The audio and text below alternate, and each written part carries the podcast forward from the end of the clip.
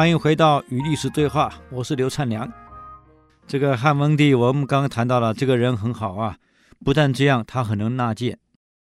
一个领导人能不能成功，跟能不能纳谏是有关系。原样给文帝上谏言，哎呦，那是严厉指责文帝哪里文帝哪里错哪里错，指的太过火了，而且用的言辞非常刚烈。文帝听完了，只是微笑，而且接纳，啊，真不容易啊！所以汉朝能够延迟四百多年，不是捡来的。文帝之后是景帝，景帝也是个好皇帝。那么景帝在位时间比较短啊，后来传给了武帝，就是因为文景四十年大治，把经济建设起来了。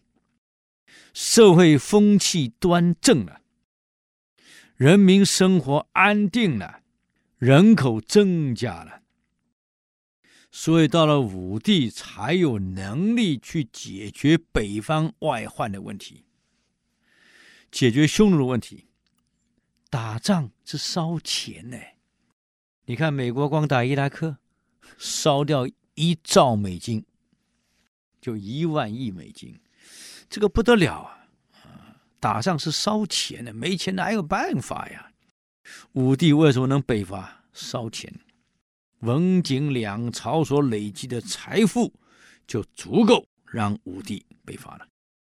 所以这个荀子有一句话呀：“国不富，无足以养民情；国不强，无足以存其富。”他说：“一个国家如果不富裕，没有钱，他没有能力做各种民生建设，怎么养老百姓啊？可是国家武力要不强呢，他怎么样能够保护你既有的经济利益呢？这两个人是一表一里吧。有钱的就可以发展国防，有国防的可以保护你的钱财。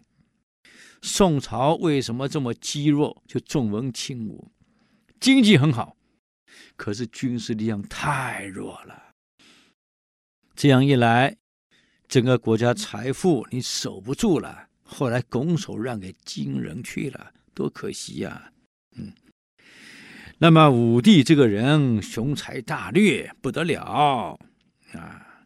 当然，武帝这个人也能够纳谏，但是武帝的个性跟文帝不一样，刚强。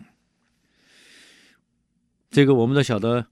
除了第一代、第二代以外，可能还跟民间接触，后面几代都是宫中养出来的，根本不一定了解民间疾苦。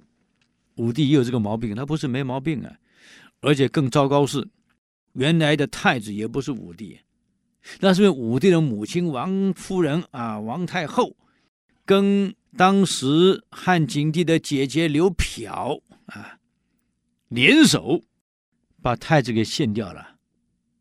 武帝原来不知道，后来是武帝长大后才知道，是他母亲跟刘嫖联手把他哥哥给做了。而且我们都晓得，武帝这个人很孝顺的啊，而且对兄弟很好。知道这个事情以后，痛哭啊，武帝。那么宫中长大的，从小那种斗争，哎呀，很难说呀。武帝五岁的时候，刘嫖抱着武帝在腿上站着。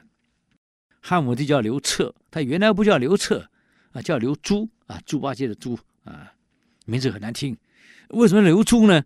那是因为有一次景帝做梦，梦见他的祖父刘邦来了，抱了一只猪送给他。那么景帝都接了这一只猪以后，汉武帝出生了，出世了。所以就因为这样取名叫刘猪，很有意思啊。古人取名字是很好玩的啊。你看孔子的儿子叫孔鲤，鲤鱼的鲤，为什么？他生这个孩子的时候，鲁国的国君啊，知道孔子生贵子了，送来两条鲤鱼给他。就因为送鲤鱼来了，孔子就把儿子取名叫孔鲤，鲤鱼的鲤，啊，很好玩啊。汉武帝叫刘猪啊，后来是要当皇帝的猪不好听，哪有我们刘董事长猪了嘛？这这这不好听，是不是？所以我就改名叫刘彻，很好玩。那么当时这个刘嫖啊，他姑姑抱着他在腿上站着。那时候武帝五岁，他跟武帝说：“阿朱啊，阿朱啊，这个加个阿字，不是我们台湾人的习惯啊，汉民族的习惯，所以刘禅叫阿斗，武帝叫阿朱，加个阿字，那以前就是这样的嘛。呃，导致我们台湾人保留的这个古汉民族的一些风俗，还有一个习惯。阿朱啊，阿朱啊，姑妈把这个这个。”嗯，女儿嫁给你好不好啊？嗯，阿娇嫁给你好不好啊？刘嫖的女儿叫陈阿娇，你看又是个阿字，陈阿娇。我把阿娇嫁给你好不好啊？好啊，好啊。五岁小孩哪懂？好啊，好啊。那你娶了阿娇，你要怎么照顾她呢？哎呀，我将造金屋以长娇，我就用黄金盖栋房子给阿娇住。完了，从此这个成语“金屋藏娇”就出来了，以为是藏个外面藏个女人，其实不是啊，那可是武帝的原配呀、后来因为联手，果然这个王夫人遵守诺言，只要这个刘嫖帮忙他，让武帝继位，就可以把阿娇嫁给武帝。哇，陈阿娇是嫁给武帝了，结果呢，个性太凶悍了。这些在富人家、贵人家长大、官二代、富二代出来的孩子，有时候很难带的，很纨绔的呀！啊，你看金城不是个要命的孩子吗？为什么今天的朝鲜这么危机？他是官三代，从小被保护长大，要什么有什么，耍脾气都是听你的，周围的人全部听你的，不然怎么办？他现在也是一样啊，全世界都在听他的呀。